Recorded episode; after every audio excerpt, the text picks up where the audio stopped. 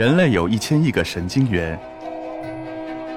宇宙可视直径至少九百二十亿光年。从无限小到无限大，在中科院 SELF 讲坛一起探索未知的世界。本节目由中科院 SELF 讲坛出品，喜马拉雅独家播出。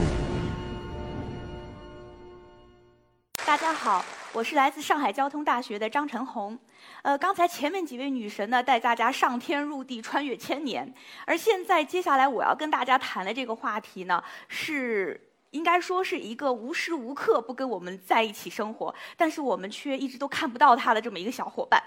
这个照片呢，是米开朗基罗的大卫像，我想大家都很熟悉。那么，他被认为是我们最完美的人的这么一个身体。但是如果按照现在全球人的平均身材去做一个大卫像，会是什么样子呢？就会是这样了，一个胖大卫。为什么这么说呢？因为呢，这个肥胖呢是这个全球现在一个非常严重的问题。全球大概现在有二十亿人口呢都是肥胖人口。这个问题不仅仅是在像美国这样的发达国家非常严重，比如说我们可以从图上看到呢，美国一九八五年的时候呢，肥胖人比例还是很少的。到了二零一四年呢，几乎整个美国地图上的这个全部都变成红的了，肥肥胖人口大大增加。但是在发展中国家，比如像中国、像印度，肥胖问题同样严重。中国是具有世界上。规模最大的肥胖人口的国家，更为严重的是我们的青少年、我们的儿童的肥胖问题非常严重。那么青少年时期的肥胖会导致成年之后很多的相关的问题出现。肥胖，刚才像这个主持人说的，这个我们这个现在不减肥，以后徒伤悲、徒伤悲、徒伤悲，觉得不好看。但其实真的不仅仅是一个美观的问题。肥胖相关的疾病是很多的，肥胖是非常多疾病的高风险因素，比如说二型糖尿病、心血管疾病，还有很多种类的癌症。比如说拿二型糖尿病来说，它不仅仅是早期说血糖高一点，我吃药控制一点的问题，那么到了后期会出现严重的并发症，比如说糖尿病肾病、糖尿病眼病、糖尿病大小血管病变、糖尿病心病、心脏病等等。那么大多数的糖尿病病人最后都是死于相关的这个严重的并发症的。那么对于整个社会来说，糖尿病的问题，特别是对于中国社会来说，据上海交通大学瑞金医院的一个团队做了一个流调。中国人口有百分之十一点六，现在都是糖尿病，二型糖尿病。中国有百分之五十的人口呢是糖尿病前期。大家可以想想，中国那么多人，如果这百分之五十的人全部都最后发展成了糖尿病，会怎么样？那么会是一个巨大的社会医疗负担，我们的医疗体系是没办法承受的，最终只能导致整整个医疗体系的崩溃。所以呢，这个。肥胖以及相关的这些疾病呢，可以说是现在医学领域、科学领域非常大家非常关注的一个研究的热点。那么，肥胖的诱因是什么？当然，遗传因素是一个不可忽略的这么一个因素。经过了那么多年的研究呢，科学家们其实是发现了很多个与肥胖相关的遗传位点的。但是，这些遗传位点对于肥胖最终的发生的贡献其实都不大。而且呢，我们想象一下，这个基因突变的频率是有一定的时间的，怎么可能在短短二三十年的时间内，全世界人口范围的这个基因池突然发生了巨大的改变，大家突然都胖了？所以从基因的角度，可能是不能解释这个肥胖问题的这个迅速的流行和爆发的。那么到底是什么原因？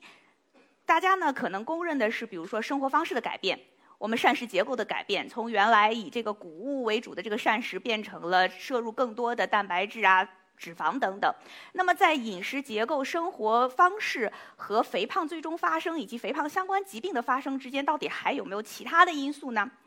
那么，科学家呢就把这个目光呢对准了跟我们生活在一起的这个伙伴，叫做人体共生的微生物组。地球呢其实是一个微生物的世界。在地球所有的生境中都存在有微生物，那么在我们的皮肤、口腔、生殖道、肠道这些开放的这个系统中，都是存在有微生物生存的。甚至在以前认为没有微生物的地方，比如说眼睛的晶体，现在发现也是有微生物存在的。那么跟我们共生的这个微生物，它有多少呢？我们拿肠道举例，肠道中有一到两公斤的微生物细胞。整体的人的共生微生物百分之九十五都是存在在肠道中的。那么它的细胞数量是我们人哺乳细胞的这个数量的十倍，也就是说，在座的各位只有百分之十是一个哺乳动物，另外百分之九十呢其实是微生物组成的。今天你们来之前，你们都是一个人，但是你们从这儿出去，就是你和你的微生物。所以人呢是一个超级生物体。这些微生物的数量这么巨大，那么它的功能如何呢？我们知道人编码的基因大概三万多个，我们基因组编码的基因，而跟我们共生的这些微生物编码的基因数量，是我们自身编码基因数量的一百到一百五十倍。也就是说，它有非常丰富的代谢潜能。那么它具有的这个功能呢，可以调控人的营养、免疫、代谢等等。那么在这个图里面呢，这个我的右手边呢是一个在微生物还有这个生物工程中常用的这么一个发酵罐，微生物的发酵罐。我们呢把新鲜的营养呃这个培养基呢添加到发酵罐里作为微生物的营养，然后我们在这个罐里呢让微生物生长，生长到一定数量呢把培养好的微生物呢让它流出来。比如说我们在造酸奶，像这些东西的时候呢，可能采用的就是这种连连续的这个流动的呃发酵的装置。而我们的人其实看起来，或者说在微生物的角度看起来，其实我们就是它的一个发酵罐。我们吃进去的营养，其中不能消化和未来的及消化的部分呢，都是会进到我们肠道中，作为肠道里面微生物的营养，它们来利用这些营养的来生长。另外还有我们脱落的一些上皮细胞啊等等，都可以作为它的营养物质。然后呢，我们在肠道里培养好的这些细菌呢，它就通过我们的这个排便，那么就排了出来。所以我们人其实是一个能说会走的这么一个微生物的这个流动培养器。那么这些微生物在生长的过程中做了什么呢？它在长的过程中，它会产生非常多的代谢物。那么比如说呢，它在利用膳食纤维、利用这个碳水化合物类的物质进行无氧发酵的时候，会产生像短链脂肪酸这样的物质。那么这样的物质呢，对人来说，它可以抗炎，增加你的饱腹感。等等有益的这个作用。另外呢，微生物还会产生很多人需要但是自身不能合成的，比如说维生素 B、维生素 K 这样的很重要的物质。但是同时，这有一些微生物它的代谢产物可能对人体是有害的。那么，比如说在发酵蛋白这一类物质进行无氧发酵的时候呢，微生物的产物呢是一类这个有毒有害的，比如说含有苯环、含有芳香族这个这个集团的这样这个一种这个化合物。粪便的这个臭的这个味道，其实就来自于这个里面这个吲哚。那么这些物质，这些有毒有害的物质，可能会引起啊遗传毒性，也就是会导致我们的基因突变，可能会造成细胞毒性，那么就有可能，比如说导致这个肠癌啊等等。另外呢，还有神经毒素，也就是说它可能会影响我们的呃神经系统，比如说会导有可能跟自闭症、跟抑郁症关系都非常密切。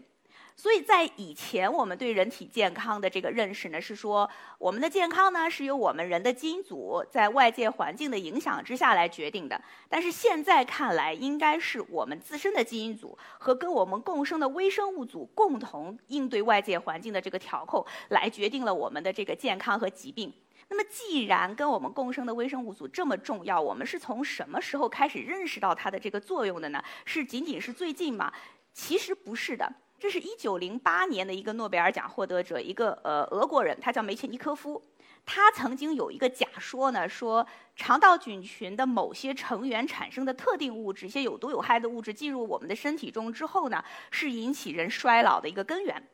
那么在中医里面也有说法是叫粪毒入血，百病风起，指的也是肠道菌群的有害代谢物对人的不好的影响。但是这些。都是假说，或者甚至是哲学，都没有科学的这个实验的证据，都没有被证实。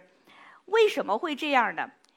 因为这个肠道菌群生活在我们肠道里，它其实是个黑箱，我们没有办法把它打开来看一下。而且它是一个非常复杂的群落，它里面那么多的物种，那么多的细胞，跟人互作，之间互作，所以呢，在我们。技术手段达不到的时候，我们一开始只是用这个培养的办法去了解我们的这个肠道菌群，这个是远远不够的，因为肠道里可能有百分之九十以上的菌都不能培养，所以我并不能知道什么在里面，那么它们的功能是怎样是无法知道的。在随着科学的发展呢，这个科学家开始用分子生物学的办法去研究肠道菌群。我们去把它的这个，比如说像做指纹图谱这样的办法，但是依然没有办法。这个解析度很高的，帮我们很清楚地认识到它们的风度比例啦、功能组成。直到本世纪初，这个测序技术得到了很大的发展，就是二代测序技术。那么它可以让我们的测序通量的大大提高。所以呢，大家开始用这个测序的办法去研究肠道菌群，就是我们不再用培养的方法，而是把肠道菌群的这个总的 DNA 提出来，然后我们做高通量的测序，可以知道。什么菌在里面？每个菌的风度是怎么样的？以及它们都有什么样的功能基因？那么在最近呢，大家又把各种组学的技术，包括研究它的代谢物，比如它产生的蛋白这样的蛋白组学等等多组学的技术，都应用到这个菌群的研究中来。通过对多组学大数据的整合呢，来帮助我们可以认清楚这个菌群的功能。那么最早的其实菌群跟这个疾病的研究呢，肥胖就是。